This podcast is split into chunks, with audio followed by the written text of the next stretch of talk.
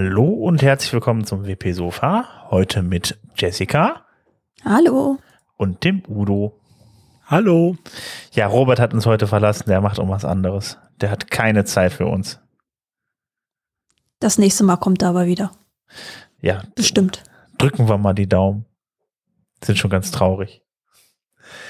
Ähm, so, bevor ich nochmal um Sinn rede, würde ich sagen, äh, ja, also heute geht's ja, äh, ja sehr viel um das nächste WordPress. Ähm, fangen aber erstmal mit einer Kleinigkeit an, nämlich mit dem letzten Update von WordPress äh, 6.0 und da gab es nämlich das WordPress äh, 6.03 und ähm, da gab es dann gleich etliche Sicherheitslücken, die, äh, die geschlossen wurden. Also ich habe, glaube ich, insgesamt 16 Sicherheitslücken ähm, gelesen, also ähm, gezählt. Und äh, ja, äh, das Update sollte auf jeden Fall ähm, automatisch gekommen sein, es sei denn, ihr habt das dann unterdrückt. Und ähm, viele E-Mails im Postfach. ja, auf jeden Fall. Genau, wenn ihr dann. Je mehr Installationen man hat, desto mehr E-Mails hat man im Postfach. Äh, ansonsten gab es noch ähm, diese Woche den, Re den Release Candidate 1, äh, 6, für 6.1, den Release Candidate 2 und ähm, da könnt ihr euch schon mal angucken, was denn so alles in WordPress 6.1 drin ist und ähm, dann da auch Feedback geben. Ähm, dann kommt ja bald in Kürze WordPress 6.1 raus und äh, ja, bis dahin wird halt noch we äh, weiter verbessert, Bugfixes gemacht und so weiter. Und äh, ja, was in WordPress 6.1 drin ist, da äh, kommen wir jetzt drauf. Ja, ähm, Jessica, möchtest du anfangen mit Gutenberg oder? Sollen wir mit Gutenberg anfangen oder sollen wir mit Performance anfangen? Ach so, sollen wir mit einem nicht Gutenberg-Thema? oder? Ja, ich würde einfach mal den Field Guide so in der Reihe, in der Reihenfolge durchgehen. Dann können die Hörer auch sich den Field Guide aufmachen und dann quasi so ein bisschen mitlesen, Podcast anhalten, wenn sie mehr lesen wollen. Okay. Ich glaube, das macht. Okay, macht Field Guide Sinn. sollte man nur kurz sagen. Es gibt auf dem äh, Core-Blog äh, von MakeWordPress.org ähm, einen langen Artikel, wie bei jeder Version, äh, wo die ganzen Änderungen entsprechend äh, drin sind, so ein bisschen nach äh, Gebieten sortiert. Das heißt, äh, wenn ihr ähm, es etwas genauer wissen wollt, als wir es euch gleich erzählen oder auch die Kleinigkeiten, die wir hier auslassen, äh, da findet ihr dann wirklich alles. Gut, dann würde ich sagen, dann fange ich mal mit der Performance an und da hatten wir das auch in den letzten Folgen schon mal angesprochen. Da hat sich ähm, einiges getan. Das Performance-Team war wieder fleißig und ähm, da gibt's unter anderem, ich glaube, die größeren, die größten Änderungen sind da so, äh, ja, praktisch in der WP Query drin. Da wird halt relativ viel gecached. Ähm, das hat, macht, das Ganze hat dann auch Auswirkungen auf die REST API. Und ähm, das sollte das äh, WordPress dann halt äh, ja deutlich äh, deutlich schneller machen. Und äh, ja, das, das, das Performance-Team war halt eben auch so sehr fleißig und hat dann äh, ja viele Kleinigkeiten dann halt noch geändert und ähm, äh, insgesamt wurden da 45 äh, Track-Tickets abgearbeitet. Also von daher, äh, ja, wird das wohl einen kleinen Leicht Leistungsschub geben für WordPress dann in Zukunft. Ja, und zum Beispiel auch im, äh, im Website-Zustand, also im Englischen im Site Health, äh, gibt es ja ein paar Erweiterungen, auch was äh, das Caching anbelangt. Also da wird, werden einem jetzt auch Informationen dazu angezeigt. Zum Beispiel jetzt als ein Highlight aus den ganzen Performance-Upgrades also Verbesserungsvorschläge, die man dann umsetzen kann für seine Seite. Hm, ich glaube, das wird ist nur eine Anzeige, ähm, ob und was für Caching du einsetzt, glaube ich. Okay. Ich habe es mir tatsächlich noch nicht genauer angeschaut, also ich müsste da auch mal reinschauen. Und das musst du dann halt auch auf mal Seiten testen, wo du halt auch ein Caching hast. Das hast du ja meistens mhm. auf einer lokalen Umgebung einfach nicht. Und ja. Ja, ansonsten ähm, würde ich sagen, ja, äh, Barrierefreiheit war ja auch ein Thema dieses Mal. Mhm. Da gibt es zum Beispiel jetzt als großen Aufhänger in Sachen Barrierefreiheit ja, dass äh, die beiden, das neue Standard-Theme 2023 und das vom letzten Jahr, also das 2022, ähm, jetzt den, den Tag Accessibility ready haben. Also sie sind soweit technisch geprüft, dass sie halt eben als barrierefrei gelten. Ähm, natürlich immer noch abhängig davon, wie schlussendlich dann der Nutzer damit umgeht. Aber soweit sind sie halt ähm, technisch angepasst, dass sie, wenn sie so verwendet werden und man nicht irgendwie lustige Farbkombinationen noch zusätzlich hinzufügt, ähm, dass diese einfach barrierefrei sind oder barrierearm sind. Sowas sollte man sie eigentlich eher benennen. Genau, und dann gab es aber natürlich noch im Editor verschiedenste ähm, ja, Verbesserungen. Der ist ja dafür bekannt, dass der Editor an sich nicht so ganz barrierefrei äh, ist, aber so mit jeder Version wird's halt immer besser und ähm, immer weitere Punkte werden angepackt und dann auch umgesetzt, dass sie tatsächlich auch eben für Screenreader oder für ähm, oder für Leute, die mit der Tastatur eben navigieren, dass der Editor auch benutzbar ist. Ja, ist aber, glaube ich, auch für so eine Software wie WordPress halt auch so eine Sache, wahrscheinlich auch ein stetiger Prozess, bis das wirklich komplett barrierefrei ist, weil es ja wirklich echt viel Backend ist und viel Sachen sind, äh, die da angezeigt werden im Backend. Und ja, natürlich. Also es gab ja auch, ähm, wenn man jetzt ein bisschen zurückschaut, die Geschichte, ähm, es gab ja vor, ich glaube, zwei Jahren diesen, müsste jetzt, glaube ich, zwei Jahre her sein, diesen ganz großen, ähm, von unabhängiger Seite in Auftrag gegebenen Accessibility Review, der ja dann auch so eingeschlagen hat wie eine Bombe, wo im Prinzip gesagt wurde, naja, also eigentlich ist das nicht, nicht barrierefrei, was ihr da fabriziert habt. Ähm, und ich glaube, da hat sich schon viel getan, vor allen Dingen, weil, soweit ich weiß, in den USA zum Beispiel auch gewisse Institutionen, also nicht nur das Frontend, so wie es bei uns zum Beispiel für kommunale Webseiten der Fall ist, ähm, sondern eben auch die Editoroberfläche barrierefrei sein muss, zu einem gewissen Grad.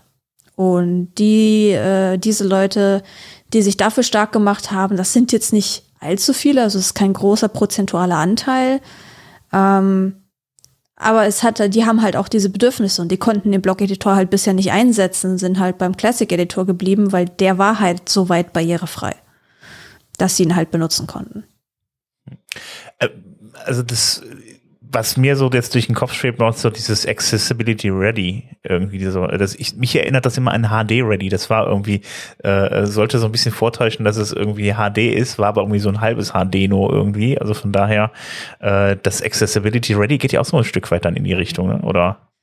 Ja, das meinte ich ja vorhin mit, äh, es ist ja nur technisch ready. So, wenn du natürlich Barrierefreiheit komplett umsetzen willst auf deiner Webseite, dann musst du es zum einen technisch richtig machen. Also dann müssen die richtigen HTML-Tags verwendet werden. Language Tag muss gesetzt werden, macht WordPress im Übrigen automatisch ähm, und so gewisse Dinge. Dann gibt's auch ganz viel eben in Richtung Farbkontraste, also dass der Text gut lesbar ist, äh, die, die Hintergrundfarbe angenehm ist und das nicht zu also nicht unlesbar ist oder zum Beispiel auch für Menschen mit Rot-Grün-Schwäche, ähm, dass das da für die auch unterscheidbar bleibt. Das wäre jetzt so eine Feinheit zum Beispiel. Ähm, aber nur weil ein Theme oder weil die Software barrierefrei ist, heißt das noch lange nicht, dass die schlussendliche Webseite, die damit gemacht wird, auch barrierefrei ist. Sondern es kommt halt auch auf den Content drauf an. Ist der Content einfach zu verstehen? Ist das eventuell leichte Sprache, wie man es ähm, zum Beispiel auf einigen kommunalen Webseiten hat, ist das äh, ist, ist die die hierarchische Struktur der Überschriften richtig gesetzt. Also es folgt auf eine H2 immer eine H3, wenn die da drunter steht, oder folgt da plötzlich eine H4, was man halt nicht tun sollte. Wie sind äh, wenn ein Nutzer Änderungen macht an den Farben, sind die immer noch barrierefrei. Also da kann man halt nur bedingt darauf Einfluss nehmen als Theme-Autor. So, das liegt schlussendlich in der, in der Hand der, der äh, ja, Benutzer und Webseitenbetreiber, die dann halt eben gucken müssen, dass ihre Website halt auch barrierefrei bleibt mit dem Content, den sie da einfügen. Also wenn ich dann ein barrierefreies Backend habe und ein barrierefreies Theme, kann ich mir praktisch durch die Überschriften schon ziemlich viel versauen. Ja, du machst es äh, den, äh, den Lesern halt auch schwer oder den Screenreadern. Ne? Also das ist jetzt nicht äh, es ist jetzt kein Weltuntergang, aber wenn du sehr viel Wert darauf legst, solltest du halt schon zusehen, dass du äh, schon gewisse Standards einfach einhältst. Aber wie gesagt, das ist, das muss halt dann jeder für sich selber äh, ähm, gucken, dass er das halt auch macht. Und äh, ich bin mir nicht sicher, wie viel, ähm, wie viel Wissen da auch vorherrscht. Jetzt nicht nur bei, bei einfachen Benutzern, sondern vielleicht auch eben bei äh, unseren Berufskollegen, ähm, Entwicklern, Projektmanagern, wie auch immer.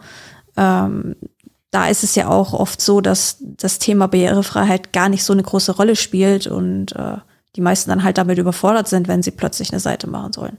Ja, aber, aber, das wird halt noch kommen. Also, ja, genau, genau, das ist es halt eben irgendwie. Das wird sich ja dann den Punkt ändern, wenn dann halt eben die ganzen äh, geschäftlichen Webseiten dann irgendwann äh, barrierefrei sein müssen. Da muss man auf jeden Fall, äh, ja, sich dann da mal in die Richtung da weiterentwickeln, auf jeden Fall. Ganz wichtig. 2025, oder Udo? Oder Udo? Ja, genau. Mhm. Aber das wird so ähnlich sein wie bei der äh, DSGVO auch.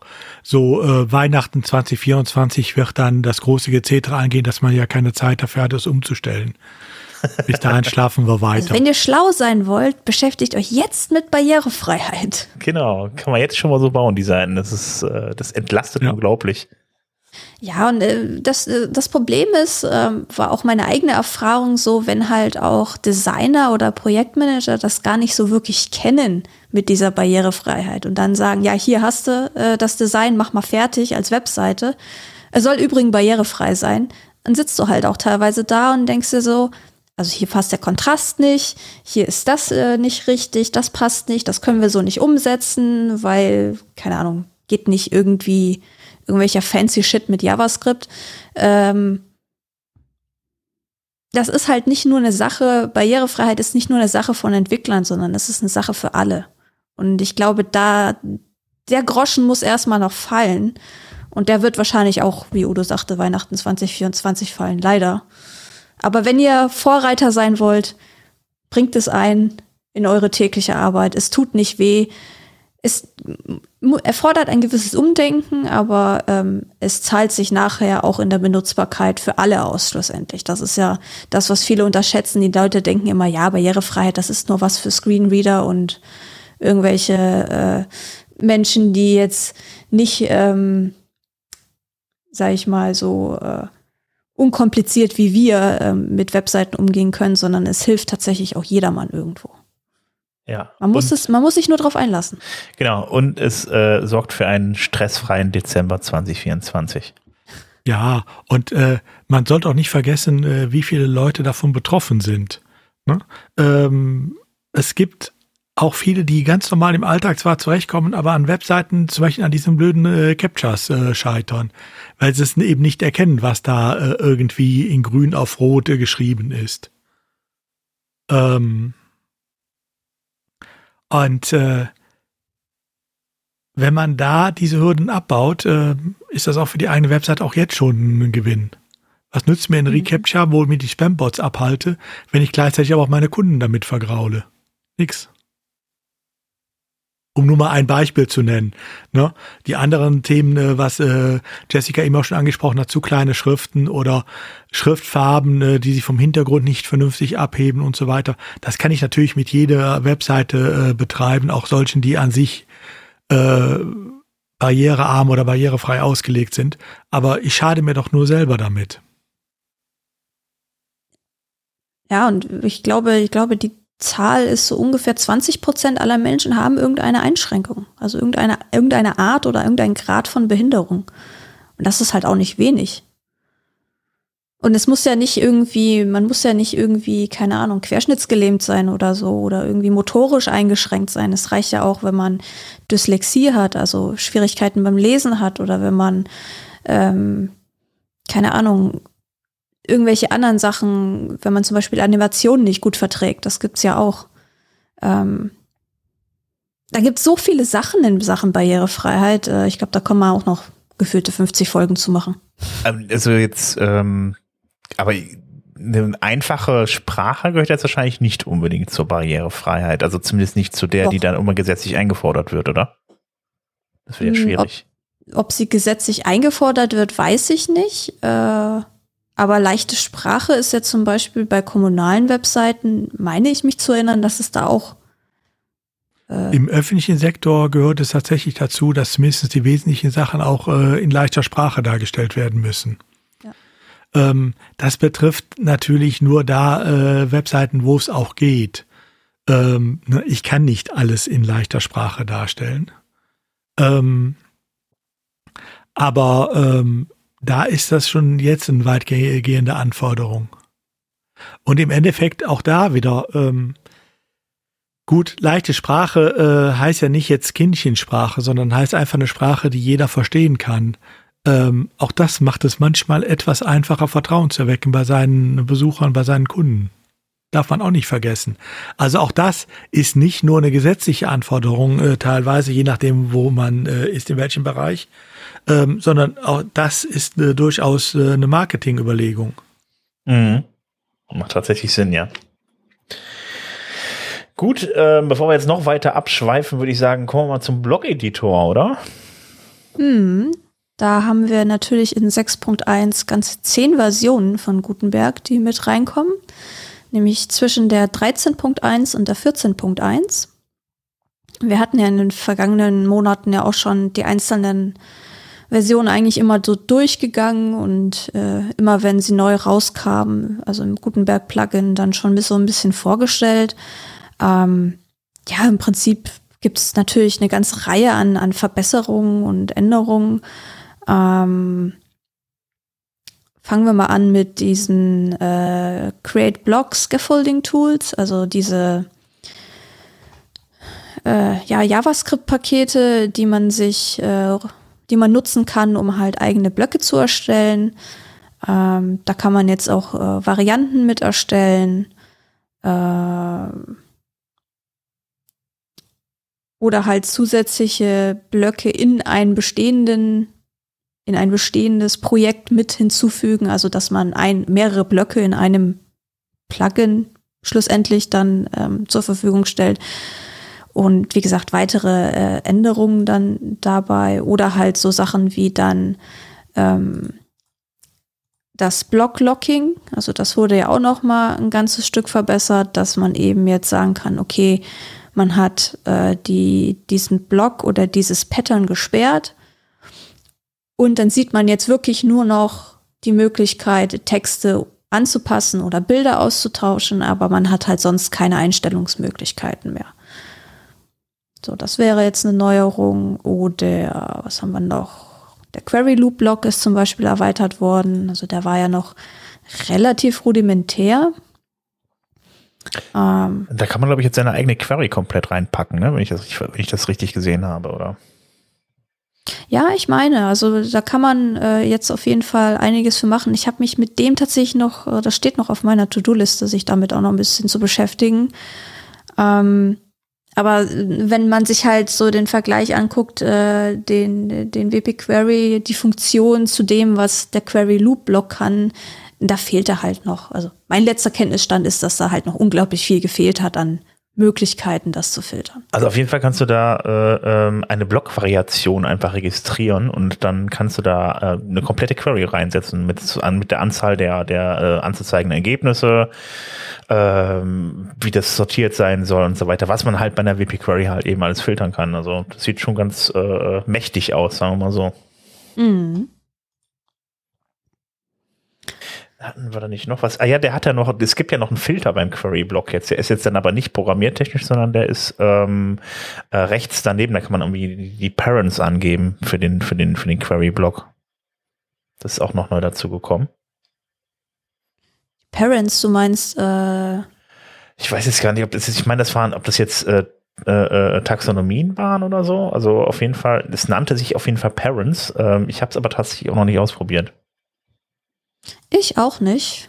Das ist jetzt eine Hausaufgabe für alle Hörer, sich den Query Loop Blog mal anzuschauen und die Änderungen mal ein bisschen auszuprobieren, wer Lust, wer Lust drauf hat. Ähm, ja, gucken wir mal. Es sind auf jeden Fall, wie gesagt, also das sind so viele Änderungen, Manche sind für einen wichtig, die manche nicht so wichtig. Ähm, es kommt halt immer drauf an, womit man sich gerade beschäftigt, in Kundenprojekten oder in eigenen Projekten. Also was auch. Da muss man sich halt einfach die Kirschen rauspicken. Ja. ja, vor allen Dingen ist es ja auch so, dass sind halt so viele kleine Änderungen dazu gekommen, dadurch, dass es jetzt wirklich zehn Versionen waren. Das sind wirklich also viele kleine Dinge, wo es wirklich mal darum geht, dass man dann jetzt hier dann vielleicht noch einen, äh, neuen, äh, kleinen neuen Befehl hat oder einen neuen Filter hat oder ähnliches irgendwie.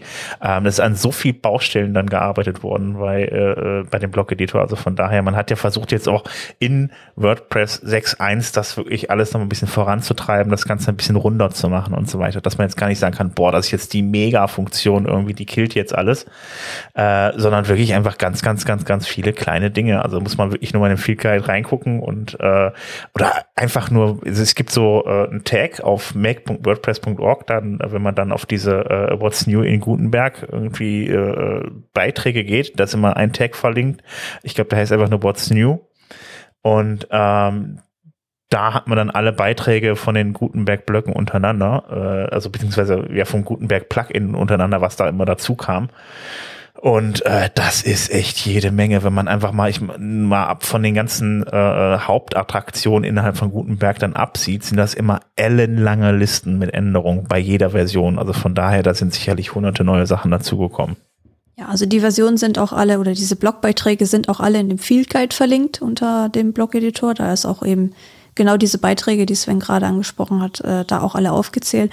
Und wir hier im Podcast, wir machen ja auch nur einen Grobüberblick, so was ist das Wichtigste oder wo ist irgendwas, was besonders ins Auge springt, was erwähnenswert ist. Aber das sind so viele Änderungen, äh, da würde die Podcast-Folge ja noch mal dreimal so lang werden, wenn wir da jetzt auch noch über jede Änderung ja. äh, drüber Vor gehen würden. Deswegen äh, immer fleißig reinschauen. Vor allen Dingen muss man da auch sagen, ähm, das sind insgesamt elf Gutenberg-Releases, äh, die jetzt äh, in 6.1 einfließen von 13, also bis in 6.0 war bis 13.0 drin. Das heißt, hier ist jetzt 13.1 bis einschließlich 14.1 und das sind elf Releases. Ähm, und da wurde natürlich ganz gut dran gefeilt. Mhm. Vor also, allen Dingen gefeilt. Also es gab jetzt nichts, sag ich mal, den Mega-Klopper an, an Neuerungen, wie in 5.9 als Full-Site-Editing eingeführt wurde, sondern jetzt halt eine kontinuierliche Verbesserung an allen Ecken und Enden. Es wird halt rund gemacht.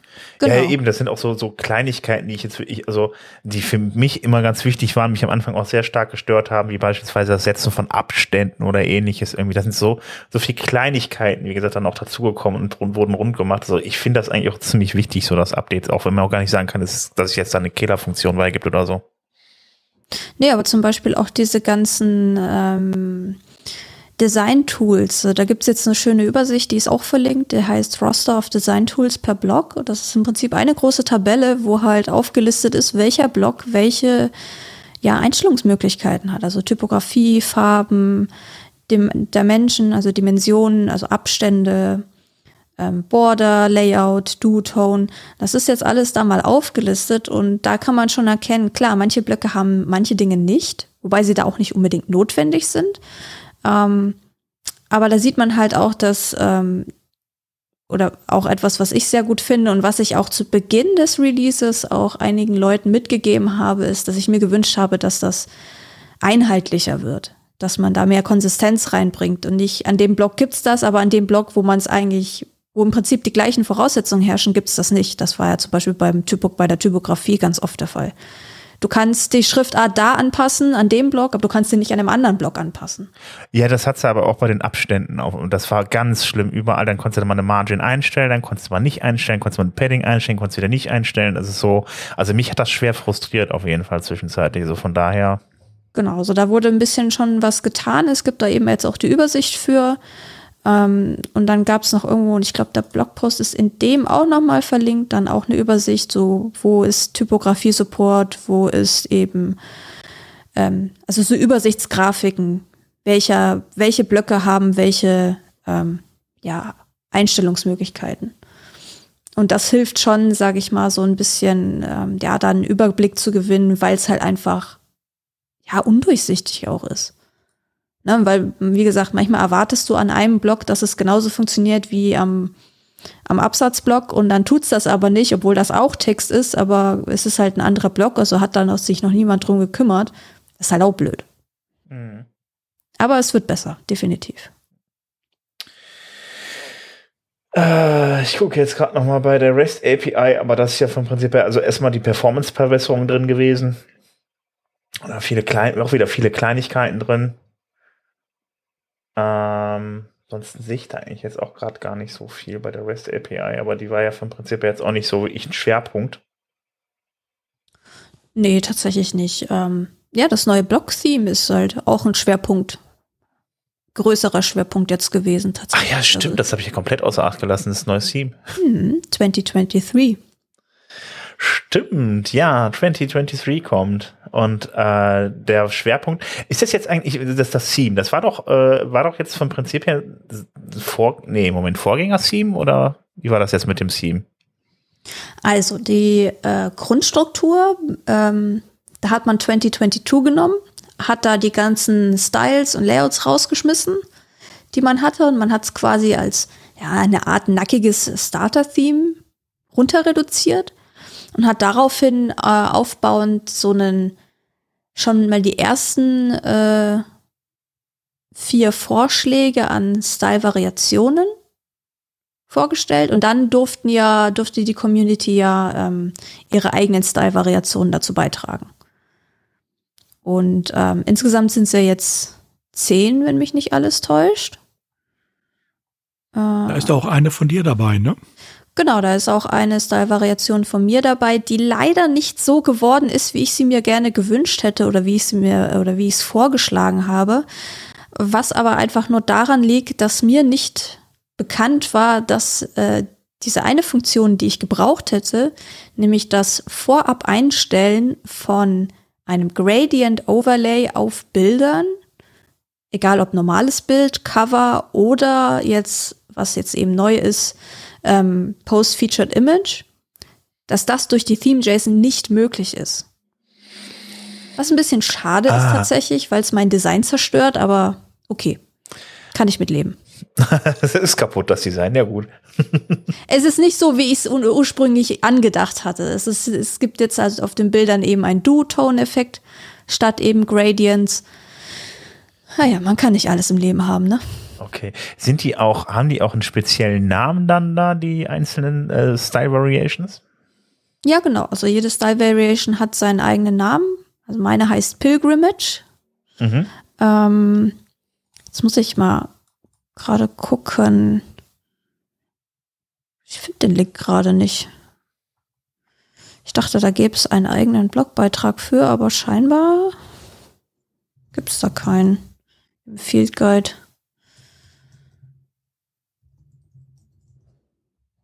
Ne, gibt es nur den zum Truck-Ticket. Schade, Schokolade. Wundert mich jetzt aber auch ein bisschen. Aber gut. Gut, dann gehen wir mal schnell in GitHub rein und 1, 2, 3, 4, 5, 6, 7, 8, 9, 10, genau, 10 Style-Variationen sind es insgesamt. Und meine ist, glaube ich, eine von zwei mit einem dunklen Hintergrund. Die anderen sind, glaube ich, alle mit hellem Hintergrund, soweit ich das im mhm. Kopf habe. Okay. Ja, ich bin gespannt. Ich werde es mal ausprobieren, was du da zusammen gebastelt hast. Ja, also ich habe halt den, den, die Grundidee vorgegeben, dann hat sich da jemand drum gekümmert, tatsächlich jemand anderes. Äh, ich habe da nur noch mal Feinheiten ausgebessert. Und das ist halt das Schöne am, am Contributen. Also du musst nicht alles selber machen. Dir kann da auch geholfen werden oder du kannst auch anderen mal den Vortritt lassen, wenn sich da jemand mit beschäftigen will. Und äh, das hilft eigentlich schon ganz cool. Ähm, ich gucke gerade noch mal weiter. Ähm, abgesehen von dem Theme, ja, im Admin-Bereich hat sich noch ein bisschen was getan. Ähm, beziehungsweise äh, in dem Login-Bereich auf jeden Fall schon mal, wenn man dann da reinkommt. Da hatten wir ja erwähnt, dann es gibt ja die Is-Login-Funktion, damit man jetzt checken kann, ob man sich auf der Login-Seite befindet oder eben auch nicht. Ähm, da sind aber noch ein paar andere Sachen dazugekommen, wenn man jetzt äh, im äh, ja, Multisite-Bereich unterwegs ist. Also da sind äh, die CSS und das HTML hat sich dann da äh, geändert. Also einmal beim Login-Stream und einmal beim Registrierungsstream. Also von daher ähm, ja, äh, hat sich dann da an der Stelle auch mal was getan. Das war ja auch Ewigkeiten eigentlich nicht angefasst worden. Ist ja die Frage, ob das, ich hatte das vorhin auch mal kurz überflogen, ob es da wirklich, also dass es da für Anwendungsfälle gibt, ja, aber ja. Äh, mir ist das tatsächlich noch nie untergekommen, ja. sah diese Multisite-Registrationen da irgendwie. Ja, das hast du wirklich auch sehr selten. Also das war früher war das, äh, boah, wo hatten wir das eigentlich? Bei BuddyPress hatten wir das ganz früh, da war das ja noch Multisite abhängig und so, aber ja, also ich sag mal so, die, die, die, äh, es gibt ja auch wirklich super selten Multisites. Das ist ja so, äh, sehe ich jetzt nicht unbedingt so den häufigsten Anwendungsfall drin. ich sag mal Also so für, kann man für Websites jetzt, noch anders betreiben? Ach so. Ach ja, der Udo, der hat doch ein paar Multisites, glaube ich, oder? Ja. Allerdings war das bisher bei mir nie ein Problem, was man jetzt da gelöst hat. Aber es stimmt schon, es gibt äh, Spezialfälle, da ist es ein Problem und gut, wenn es gelöst ist, umso besser. Ja. ja, genau. Aber ja, es ist eher, eher ungewöhnlich, sag ich mal, dass man so eine offene Registration für eine Multisite eben hat, weil es meistens ja nur entweder eine Übersetzung ist oder wie bei Udo halt verschiedene thematisch passende Unterseiten zueinander sind. Also. Aber wie gesagt, was drin ist, ist drin. Ja, ich gucke jetzt gerade nochmal. Ich habe ja noch eine Liste gemacht. Vielleicht sollten wir uns auch noch darüber unterhalten, was nicht drin ist. Ähm, da fällt mir nämlich sofort WebP ein. Yep. Genau. Ja, das hatten wir ja, das war ja lange Zeit im Gespräch, da gab es auch ein großes Hin und Her. Und äh, äh, weil es da massiv noch Probleme mitgegeben hat, nämlich dass äh, ja WebP als Standardformat reinkommt und äh, da gab es dann Probleme mit der Umrechnung der Daten, mit der Masse der Daten, die anfällt und so weiter. Das wurde alles ja ausgiebig besprochen und irgendwann hat Matt Malenweg, einer der Co-Founder, äh, gesagt, nee, Moment, äh, wollen wir nicht. Macht das doch mal in einen speziellen Zusatzplugin und damit war das Thema dann auch gestorben erstmal. Also das war ja auch aus dem Performance-Team, äh, aus dem Performance-Team und äh, da äh, war das auch im Plugin drin. Ich glaube, es ist sogar auch noch da drin. Ja. Ähm, Ich meine, ja. Aber es ist erstmal kein Standard bei WordPress. Also von daher hat sich das Thema erstmal erledigt. Dann gucken wir, wie sich, wie sich das dann noch weiterentwickelt. Aber ich glaube erstmal in nächster Zeit nicht mehr dran, dass das irgendwie noch in, als Standard in WordPress kommt. Erstmal. Ich denke auch mal, für die nächsten Versionen ist das äh, Thema gegessen. Ja. Ja, ich glaube, da muss einfach noch ein bisschen bessere Adaption stattfinden, auch von den Browsern her, dass das auch, äh, ich glaube, Safari, also auf dem Mac ist es noch so ein bisschen hinterher, oder? Ich weiß es jetzt gar nicht genau, wo es überall die Lass Probleme gab.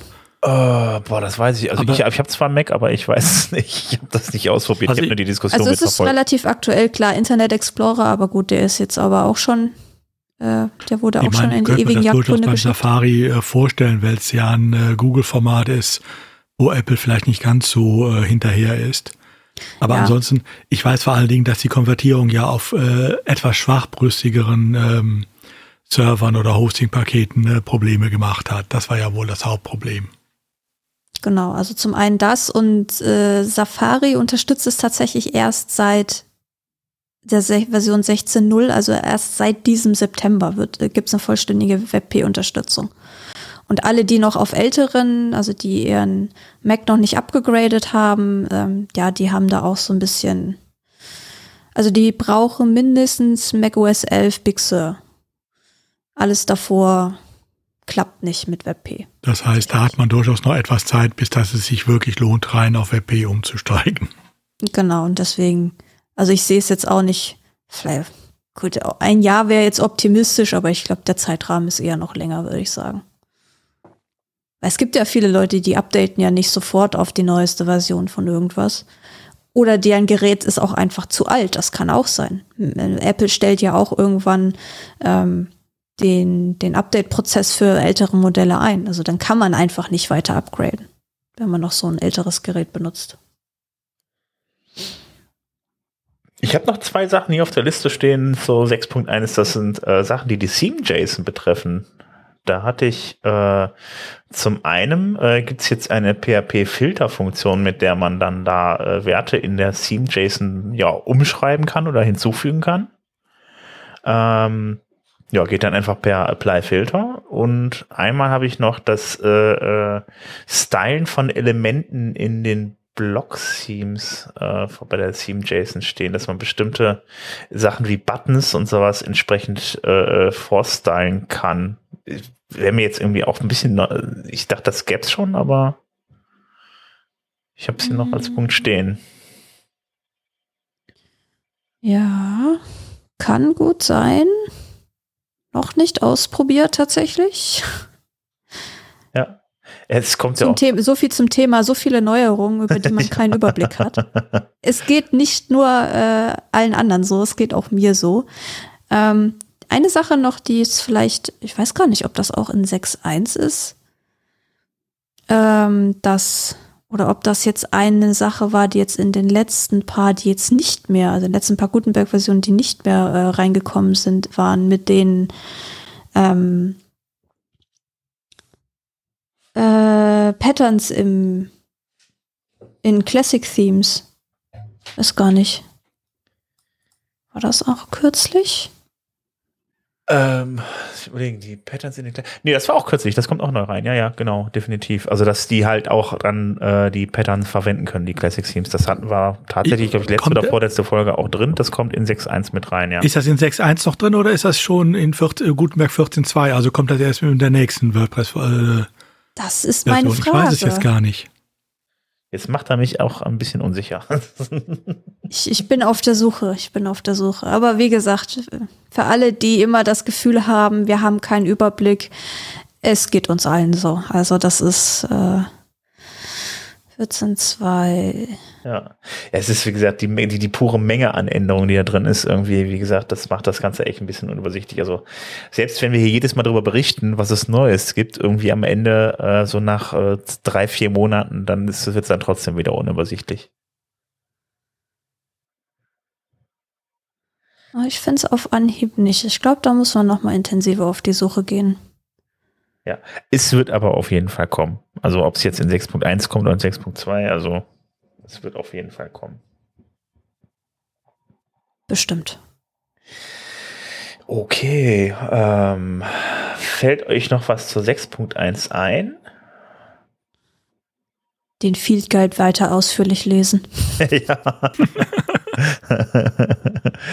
Auf jeden Fall. Also es gibt jede Menge zu lesen. Also ich habe äh, tatsächlich heute Morgen dann auch mal komplett drüber geguckt und ich bin auch ein wenig erschlagen gewesen, einfach weil es so viel war und von daher äh, guckt da mal rein, wenn ihr dann da, ähm, ja mal im Detail wissen wollt, äh, was da passiert. Sind auch sicherlich einige Dinge jetzt noch untergegangen, gerade auch so äh, programmiertechnische Natur äh, sind da natürlich Sachen reingekommen, ähm, auch für Entwickler und so weiter. Äh, ja, die äh, Guckt euch am besten selber mal im Field Guide an. Ähm, ja, dann würde ich sagen, äh, kommen wir doch mal zu dem, was äh, in Zukunft dann nach 6.1 in WordPress reinkommt, nämlich bei Gutenberg 14.3. Mhm. Da ist nämlich auch wieder ein bisschen was passiert. Ähm, jetzt muss ich noch einmal gucken. Äh, man kann jetzt die Blöcke ähm, neu navigieren mit der neuen Version, wenn man nämlich die Alt-Taste gedrückt hält und dann mit den Pfeilen, also hoch und runter, ähm, kann man da, glaube ich, zwischen den Blöcken, wenn ich das richtig äh, lese, äh, ganz schnell hin und her springen, was, glaube ich, vorher auch so gar nicht möglich war. Kann mich nicht erinnern, dass man das jemals hätte tun können. Ja. Das steht auch noch auf meiner To-Do-Liste für heute. Ein bisschen was ausprobieren.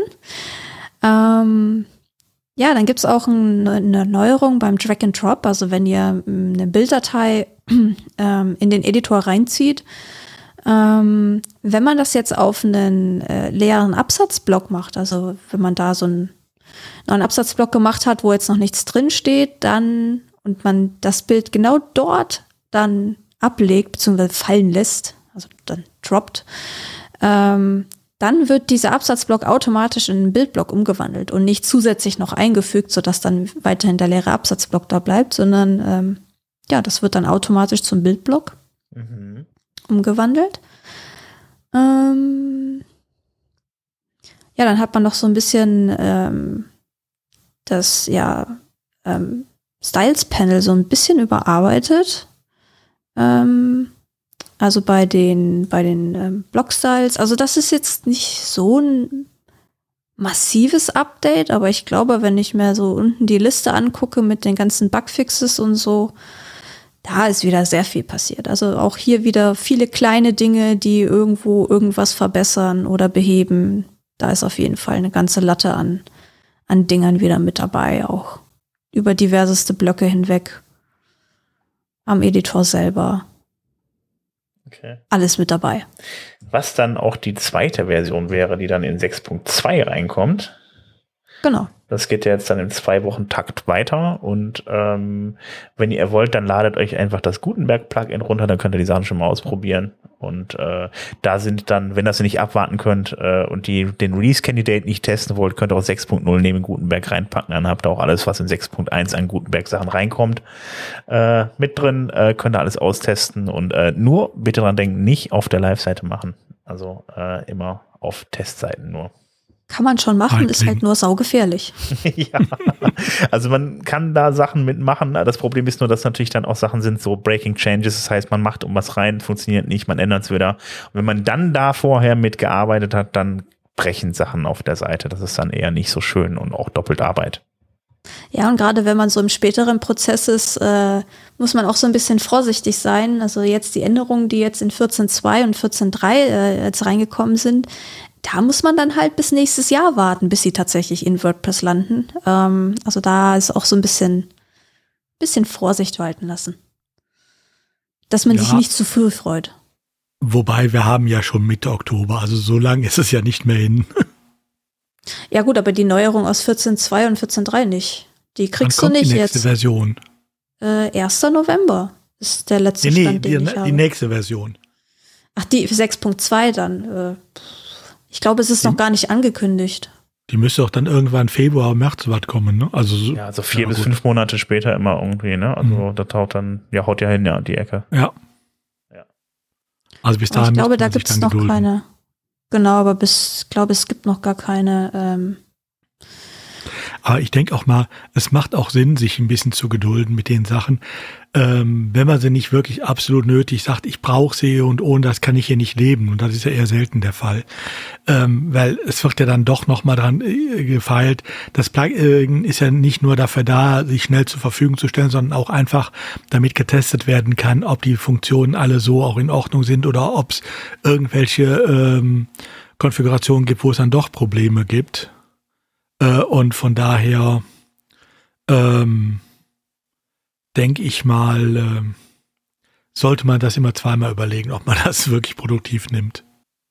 Apropos Test-Plugin. Also äh, es gibt da noch ein Plugin. Es gibt ja auch nicht nur Gutenberg, ähm, es gibt ja noch andere Plugins, äh, äh, die dann später in den Core reinkommen. Und äh, da gibt es ein Plugin für äh, Plugin-Abhängigkeiten und äh, Plugin Dependencies heißt die.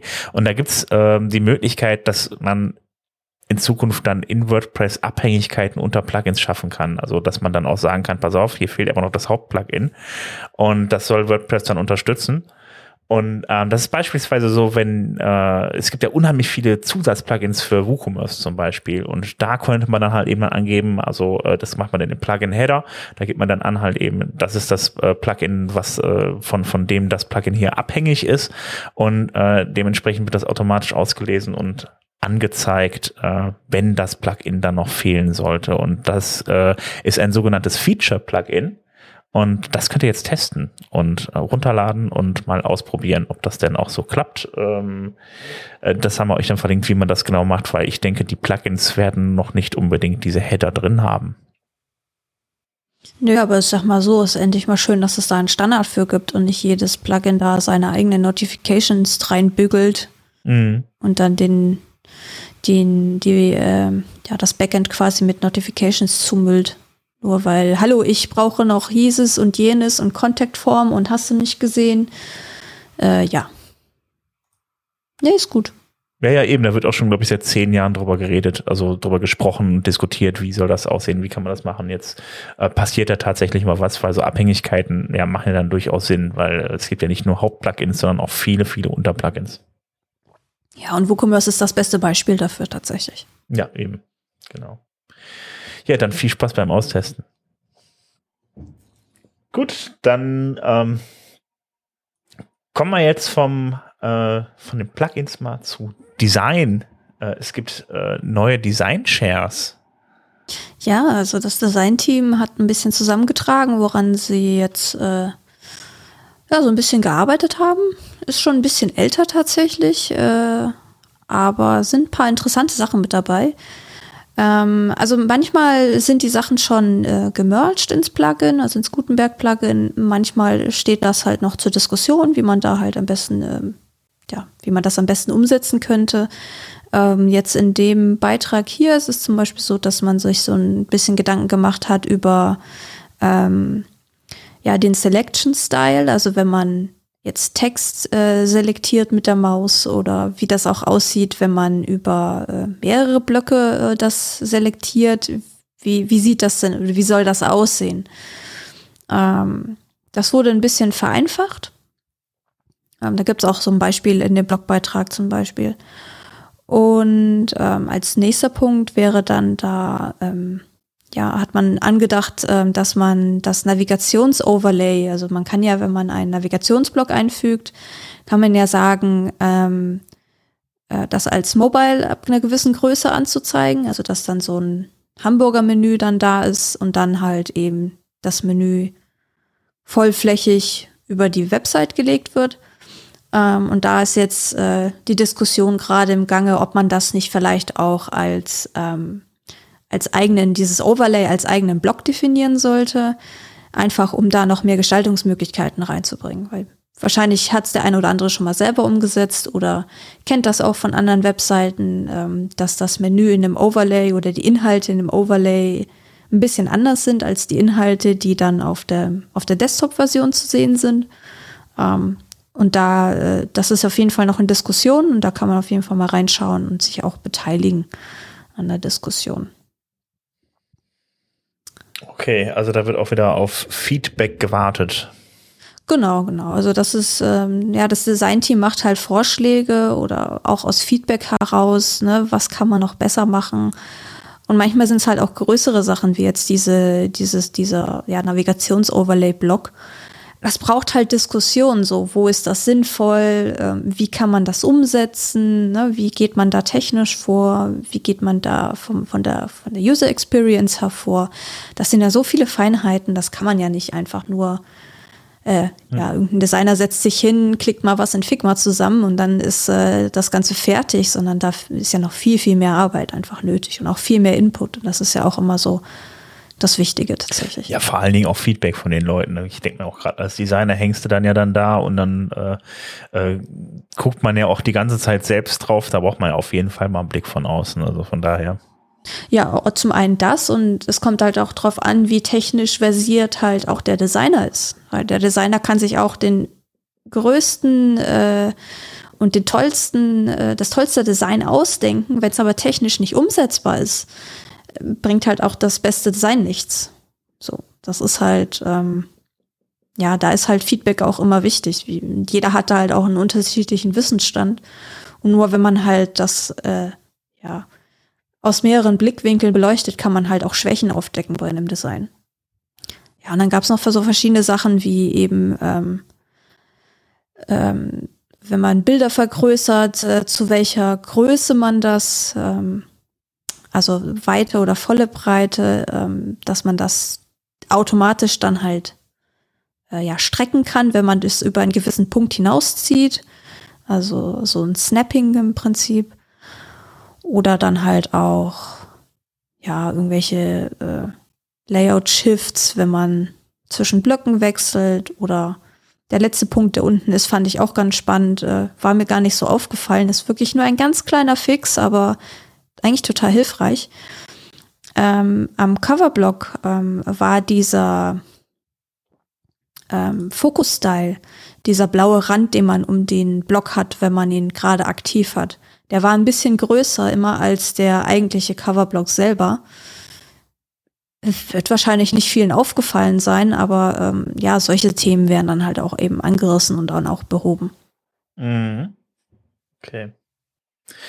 Ja gut, dann schaut es euch auf jeden Fall mal an und dann äh, gebt da mal Feedback. Die Designer werden sich sicher freuen und äh, ja, geht das da auch mal weiter.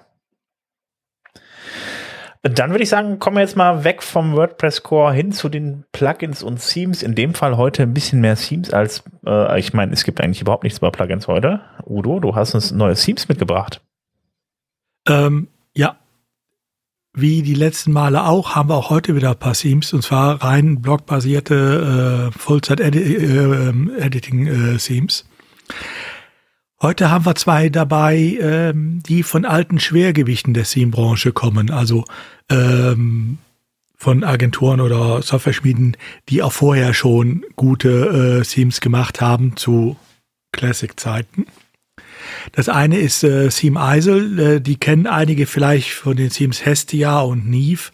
Äh, Hestia ist, glaube ich, 100.000 Mal mindestens installiert. Äh, Neve oder Neve, ich weiß gar nicht, wie man es ausspricht, äh, mindestens 300.000 Mal laut ähm, dem Repo. Ähm, und die haben jetzt zum Beispiel auch ein in der gleichen Sprache und Anmutung wie diese beiden Teams auch ein äh, Blog-Theme gemacht namens Raft. Ähm, was mir an diesem Raft zum Beispiel gefällt, also wer ähm, bisher mit den äh, alten Themes, Hestia und Neve insbesondere, gut auskam, der wird mit Raft auch gut klarkommen, weil das ist die gleiche Bildsprache, äh, äh, die gleiche Anmutung wieder. Ähm, jede Menge Block-Patterns dabei und der Unterschied zu äh, den äh, Hestia und Neve Themes ist, ähm, die gab es früher immer von denen in zwei Versionen. Eine freien Version, die etwas äh, eingeschränkt war und eine Pro-Version, wo man dann die ganzen Freiheiten hatte. Dieses ähm, Full-Set-Editing-Theme, was sie jetzt rausgebracht haben, Raft, ist komplett frei. Da gibt es keine Pro-Version von. Das Einzige, was sie gemacht haben, es gibt ein Plugin, Otter nennt sich das, glaube ich, äh, was aber auch schon für äh, die alten Themes da war, wo nochmal Block-Patterns äh, und so weiter geliefert werden. Da gibt es äh, paar äh, Designs drin, äh, die nur in der Pro-Version sind, aber äh, die braucht man äh, eigentlich nicht. Und das sind, glaube ich, auch, wenn ich das richtig weiß, nur hauptsächlich WooCommerce-Patterns. Äh, aber alles andere ist hier wirklich drin und äh, da kann man eigentlich richtig schöne Seiten mitbauen, so wie man es früher mit denen auch konnte. Ähm, Multipurpose halt. Aber das ist das Schöne an den Block-Themes. Ähm, sie sind nicht so überladen äh, wie früher, die Multipurpose-Themes. Ja, und äh, es gibt insgesamt acht Style-Variations, sehe ich gerade hier. Genau. auch nicht schlecht. Ja. Also da kann man sehr viel mitmachen ähm, und keine Seite sieht wie die andere aus nachher. Aber das hat ja die Themes äh, auch äh, Hestia oder Neve auch schon ausgezeichnet. Da gab es ja auch eine Unmenge an verschiedenen Variationen. Alle ließen sich für den äh, Ersteller gleich bedienen und trotzdem sahen die Webseiten immer anders aus. Mhm. Na gut, das mit der Bedienung ist jetzt äh, dann in Zukunft irgendwann überall komplett gleich. Ne? Also, Klar, das, das, der Vorteil fällt weg, den man, das war immer so ein Vorteil, den manche Multipurpose-Teams hatten für ihre Agenturen gerade. Ne? Deshalb wurden die ja da gerne eingesetzt, äh, auch wenn es eigentlich, äh, naja, suboptimal war, mit diesen Themes zu arbeiten. Aber wenn man einmal wusste, wie man sie anwendet, kann man äh, sie überall reintun. Ne? Wenn man einmal weiß, wie der Hammer zu bedienen ist, äh, braucht man keine Schrauben mehr. So war das ja. Ähm, das Problem haben wir jetzt natürlich nicht mehr, klar. Und das zweite Theme, was ich mitgebracht habe, das ist eins, in das ich mich sogar ein bisschen verliebt habe. Ähm, erstaunlich, weil es kommt nicht von meiner Haus- und Hof-Theme-Schmiede. Äh, Ach Mensch. Äh, nein, es kommt diesmal nicht aus Augsburg, ähm, sondern es kommt von WP Zoom, ähm, die ja auch nicht gerade unbekannt sind. Äh, die haben ein Theme Uniblock ähm, auf den Markt geworfen. Auch ähm, absolut frei. Ähm, was ich an diesem Theme so schön finde, es ist eigentlich ein Schwarz-Weiß-Theme und es benutzt dann genau eine Farbe, äh, um Akzente zu setzen, um äh, Buttons zu akzentuieren, äh, hervorzuheben und so weiter. Ähm, also ein sehr zurückhaltendes Theme. Äh, ich denke mal, gerade für jemand, der eine etwas ungewöhnliche Webseite vielleicht braucht oder die äh, ein bisschen mehr die, äh, Aufmerksamkeit braucht, nicht untergehen will oder so, guckt es euch mal an. Also, wie gesagt, ich überlege schon, wo ich es einsetzen kann. Okay. Ich glaube, es äh. gibt viel zu tun dieses Wochenende, was sich informieren, ja, ne? ausprobieren angeht. Ich gehe nochmal verkabeln, ne? Also. Äh, ja. Äh, ja, äh, ja, und ein paar Themes, glaube ich, mal ausprobieren. Das ist vielleicht auch nicht schlecht, das stimmt. Ähm, Aber ist doch schön, dass es jetzt da, sage ich mal, ein bisschen Bewegung reinkommt und äh, ja, ob jetzt, sage ich mal, Multipurpose jetzt im Block-Themes nötig sind, Fragezeichen. Ich habe es aber tatsächlich irgendwo schon erwartet, dass man sich da äh, ja auch dahin orientiert, dass es eben auch nicht nur spezialisierte Themes gibt, wo halt nur ein Design vorgegeben ist, sondern dass gerade durch diese Style-Variation ja Möglichkeiten geschaffen werden, auch schon vom Standard her. Ja, das ich, groß aufzuziehen ich, irgendwo. Ja, ich denke auch mal, das ist einer der Vorteile, den diese Full-Set-Editing-Themes jetzt haben. Äh, ich kann die ja fast beliebig ummodeln. Wenn ich da entsprechende Style-Variationen habe und äh, paar vernünftige Block-Pattern, äh, kann ich damit ja sehr viele unterschiedliche Sachen machen. Also das Multipurpose ist in den neuen Themes irgendwo ja schon mit angelegt. Genau. Ähm, und es wird hier nur rausgekitzelt. Der, wichtig ist halt nur, dass man es nicht wieder so übertreibt wie früher äh, und dann alle möglichen Funktionen noch zusätzlich reinmacht, die das dann alles wieder so aufblähen und äh, langsam machen in der Bedienung, unübersichtlich und so weiter. Mhm. Solange man das vermeidet, denke ich mal, äh, bieten sich die neuen Themes geradezu dazu an, sowas damit zu machen. Aber Funktionen sollen ja selber sowieso nie mit ins Theme rein, ne? Also das ist ja sowieso eigentlich mal so die ja gut, aber das sagt mal den Teamautoren. ja. Ich wollte gerade sagen, also das passiert ja trotzdem noch. Ja, ja aber was, was ich mir halt vorstellen kann, wo sie dann vielleicht wieder ein bisschen äh, spezifischer werden können, ist halt eben so, ähm, gerade bei den, bei den, bei den Blockvorlagen, ne? Also da ist natürlich dann viel Potenzial, da irgendwelche Sachen zu machen, wie beispielsweise, wenn ich jetzt ein Team für Restaurants mache, irgendwie Vorlagen für Speisekarten oder ähnliches. Ja. Ja, da gibt es ja auch inzwischen einige schöne. Hatten wir ja auch äh, schon mal eins vorgestellt hier. Aber was, ich, was mir zum Beispiel dieses Mal gerade bei diesem Uni-Blog jetzt aufgefallen ist, ich meine, viele Full-Set-Editing-Themes, ähm, wenn man sich die anguckt, da sagt man, ja, schön. Und was ist der Unterschied zu den Themes, die wir äh, bisher schon gesehen hatten?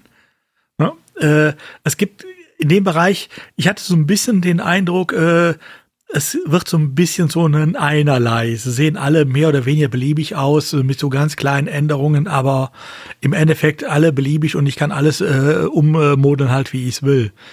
Und wenn ich mir jetzt sowas angucke wie dieses Uniblock-Theme, dann muss ich sagen, ja, äh, hier hat einer gezeigt, was, dass man äh, auch zu Full-Zeit-Editing-Zeiten äh, mit den neuen äh, Gegebenheiten durchaus einmalige Themes bauen kann. Und das finde ich dann schon klasse. Ja, ich denke auch allein durch die Farbkombination, die eingesetzten Schriften und so weiter, das sind ja alles Sachen, Stilmittel irgendwie. Ähm, von daher äh, äh, kann man da schon, glaube ich, was, was ziemlich eigenes vom Layout her machen. Ich meine, am Ende müssen sie halt die, die äh, WordPress halt eben noch ganz normal beherrschen, irgendwie, aber ist ja alles jetzt vereinheitlichter und von daher äh, äh, ja, kann man die wahrscheinlich, also insgesamt sowieso einfach dann äh, ja viel universeller einsetzen, die ganzen Sachen, ne? Ja. Deshalb, also von daher, ich glaube halt auch gerade bei den Pattern, da tut sich wahrscheinlich noch viel, also bei den Vorlagen, da kann man, äh, das wird sehr viel bei den Themes ausmachen, welche Vorlagen die mitbringen für die Inhalte und so weiter. Ähm, und ich glaube auch irgendwie, dass sie halt relativ stark gebunden sein werden an, an, äh, an, an die Themes, die Vorlagen. Deshalb bin ich bin ja nicht, nicht unbedingt, äh, ich glaube ja nicht unbedingt daran, dass das Pattern Directive funktionieren wird, aber da werden wir mal sehen. Das wird einfach die Zeit zeigen. Mhm, also im Moment sieht's ja wirklich auch teilweise danach aus, als wenn die Teams einfach ihre Pattern mitbringen und äh, das ist natürlich nicht ganz so im Sinne des Erfinders, weil eins muss mir auch sagen, zwei Herzen schlagen da in meiner Brust. Auf der einen Seite freue ich mich ja, wenn so Teams Pattern mitbringen, die einem die Arbeit erleichtern. Aber wenn ich mich natürlich auf Pattern verlasse, die nur in diesem einen Theme funktionieren, ähm, dann habe ich wieder einen Login-Effekt, den ich gerade nicht haben will. Ja, einmal so, aber auf der anderen Seite könnte ich natürlich auch mir vorstellen, wenn man jetzt beispielsweise äh, Patterns an, an äh, für Themes empfiehlt, dann hat man ja wieder dann da die Möglichkeit, dann halt eben entsprechend für sein Theme dann, dann äh, äh, Vorlagen von Dritten halt eben reinzuladen. Das wäre wieder dann okay, ja. ja. Aber warten aber wir mal wir werden, eben, wir werden sehen, wie es sich entwickelt. Genau. Dann äh, würde ich mal sagen, Security haben heute tatsächlich nichts da. Yay, was ja auch mal schön ist. Äh, ja gut, das letzte Security war 6.03, was diese Woche rausgekommen ist, aber das hat, das habt ihr alle installiert, also brauchen wir uns nicht mehr drüber zu unterhalten. Genau, das ist schon Vergangenheit. Ich wollte gerade sagen, wir hatten doch Security heute schon, nur ja, in stimmt, anderer ja. Form. Ja, ich habe es jetzt einfach verdrängt. Gut. Ähm, dann kommt jetzt äh, Community. Äh, Jessica, du hast uns was von 10 Up mitgebracht. Ja, ähm, TenUp hat eine ja, Ressource veröffentlicht, äh, ein ähm, ja, Gutenberg Best Practice, wo sie ähm, ja einmal schön übersichtlich auf äh, zusammengetragen haben, was sie halt intern über jetzt über die Jahre ähm, ja auch schon für interne Schulungen und Weiterbildung genutzt haben. Ähm, also es gibt so eine, eine, Referenz dazu, die so ein bisschen die ganzen Begrifflichkeiten erklärt. Es gibt so ein äh, Training, ähm, wo man da auch so ein bisschen in die ja, in die technische Seite mit einsteigen kann. Also für Entwickler ist das äh, ganz spannend. Und dann gibt's halt auch noch so einen Guide-Bereich, ähm, wo dann so Sachen sind wie Extending a Core Block, also was du wissen musst, wie du da rangehen kannst mit Codebeispielen und allem. Ähm, also auf jeden Fall eine, auch eine ziemlich coole Ressource, die sie kostenfrei zur Verfügung stellen. Und äh, ja, sie teilen damit halt einfach auch ihr Wissen aus ihrer Agenturarbeit. Ähm, Finde ich eigentlich eine ganz coole Sache. Es richtet sich vorwiegend an Entwickler, oder? Ja, genau. Also, oder halt Leute, die es interessiert, wie das technisch im, im Hintergrund alles so funktioniert. Ähm, aber Entwickler sind da tatsächlich die Hauptzielgruppe. Ja. Okay. Da muss ich da auch reingucken. Oh. ich sagte ja, es gibt viel zu tun am Wochenende. Ich hoffe, du hast ja noch nicht so viel anderes vorgenommen. Nein, nee. ich, ich, ich fange an, gerade den, den, den Schlaf zu streichen. Aber nee, das was machen heißt wir eigentlich dies am Wochenende? Also, Sven, das können wir ja wohl erwarten, dass du das alles schon ausprobiert hast, bevor wir hier aufnehmen. Also. Musst du doch alles schon, dass du hier darüber berichten kannst. Das ist ja wohl das Mindeste. Gut, dass also. du das auf Sven abwälzt und nicht auf mich. Gut. Dann stehe ich am Freitag einfach demnächst um drei Uhr nachts auf oder so und fang schon mal an. Oh je. Ähm, gut, mach mal nicht. Ähm, aber Udo, du hast doch noch was zum Angucken mitgebracht. Ja, ähm, wir hätten sogar eben noch beinahe unter Plugin-Themes und Blöcke nehmen können. Ähm, LearnWordPress.org äh, ist ja den meisten von euch ein Begriff, haben wir hier ja schon ein paar Mal gehabt.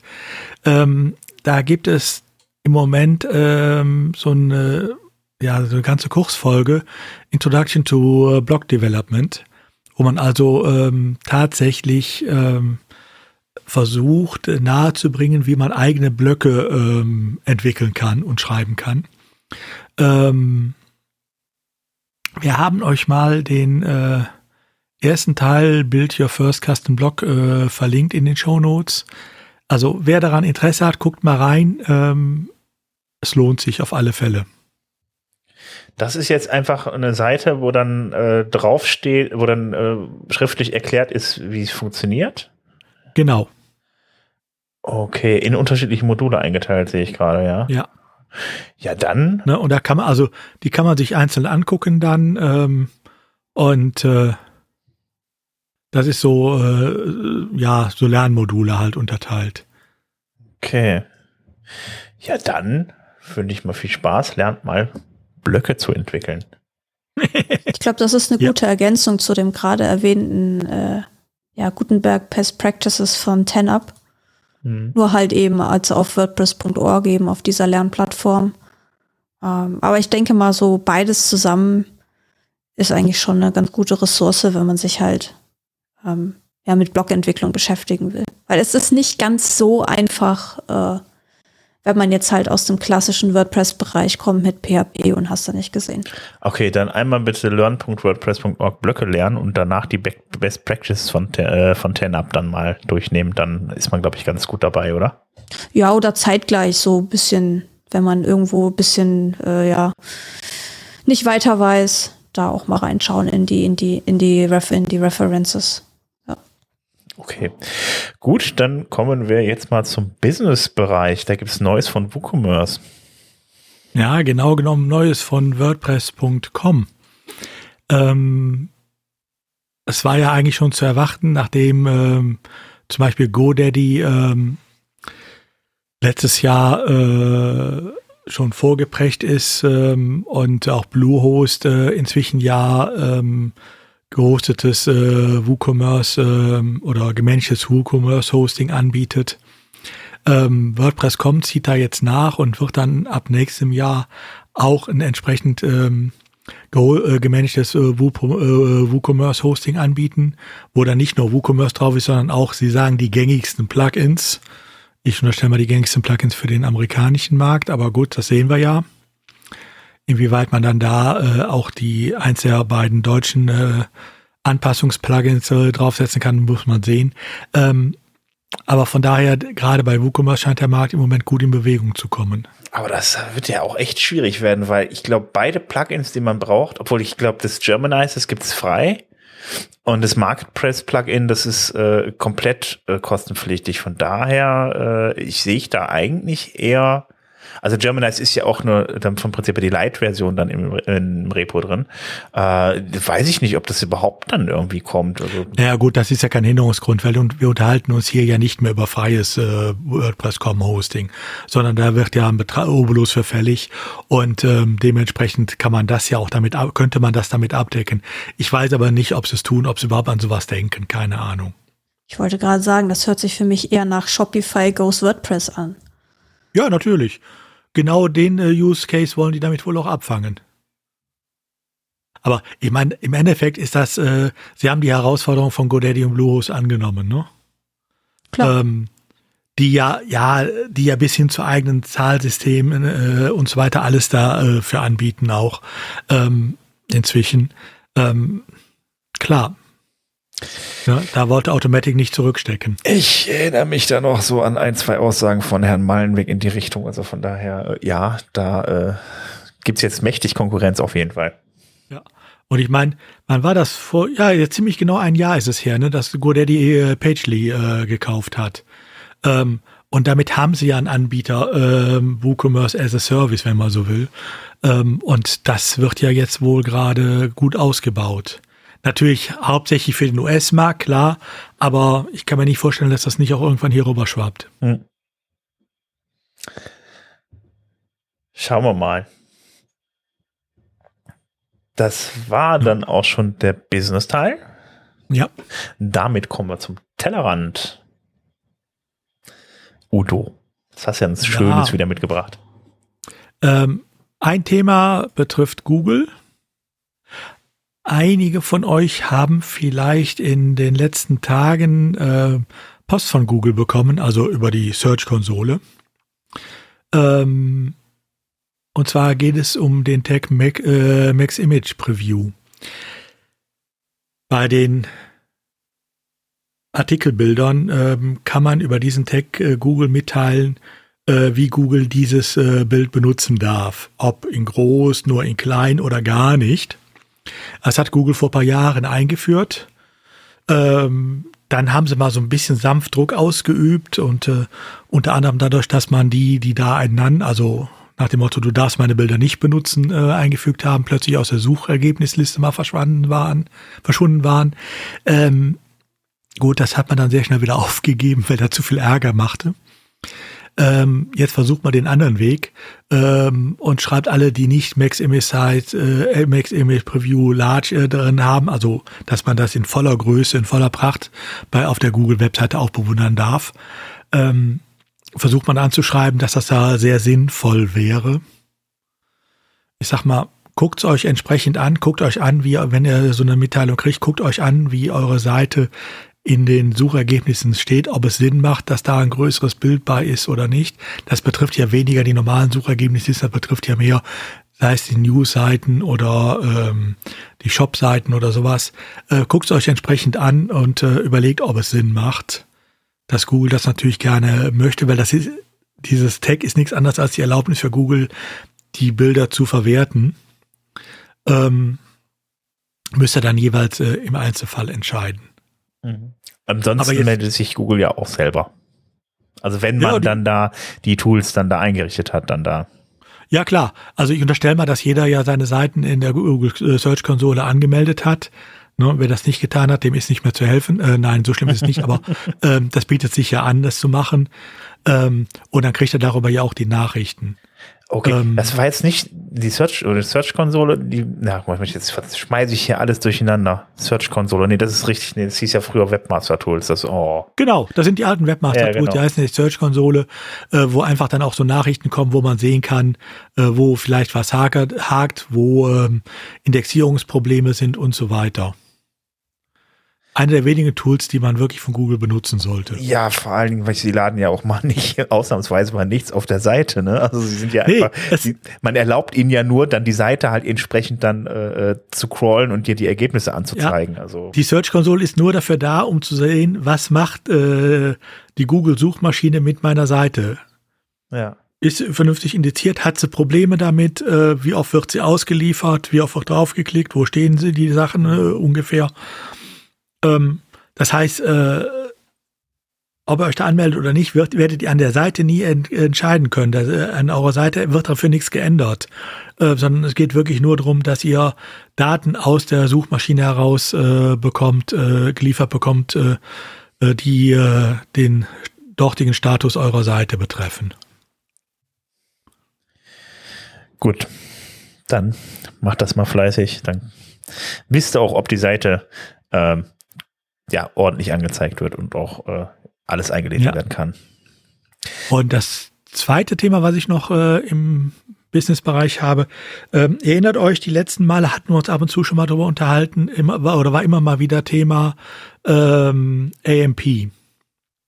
Das äh, Format, was von Google sehr stark promotet wurde für News-Seiten und so weiter, was zwischenzeitlich, äh, wo die Nutzung auch erforderlich war, damit man in die News-Karussells bei Google reinkam und so weiter. Das ist ja bei Google äh, äh, inzwischen ähm, den Weg aller Google-Artikel äh, gegangen, die nicht äh, so erfolgreich sind, sprich es ist gestorben. Ähm, es gab ja immer dafür eine Konkurrenz äh, oder ein Pardon bei äh, Facebook oder Meta. Das waren die Instant Articles, äh, mit denen man ja auch äh, angeblich in die ähm, ähm, Facebook-Feeds äh, mit seinen Artikeln reinkam. Das funktionierte zwar auch immer schlechter, aber es funktionierte wesentlich noch teilweise. Ähm, die sind jetzt auch am Ende. Also Facebook oder Meta zieht da jetzt entsprechend nach und äh, beerdigt auch seine Instant-Articles. Ähm, ist nicht schade drum. Ich fand es sowieso mal ein bisschen skurril. Ich meine, es ging ja darum, dass sie die Seiten vom Prinzip her bei sich in den Cache laden und dann werden die gar nicht mehr von der eigentlichen Seite geladen, sondern von deren Seite aus, also vom Prinzip ja. her. Wenn man so will, so, ah, so ein Stück weit Content-Klau oder so. Also äh, man, ich glaube, Versprechen war ja dann, dass das irgendwie eher angezeigt wird, weil es ja schneller geladen werden kann und so weiter. Äh, ja, äh, ich fand das damals schon ziemlich äh, schwierig, dann den Content dann an irgendwie andere Netzwerke dann komplett einfach zu übergeben. Also ja, es wurde äh, angeblich schneller angezeigt, vor allen Dingen aber äh, wurde es von Facebook entsprechend monetarisiert. Also für sie monetarisiert. Mhm.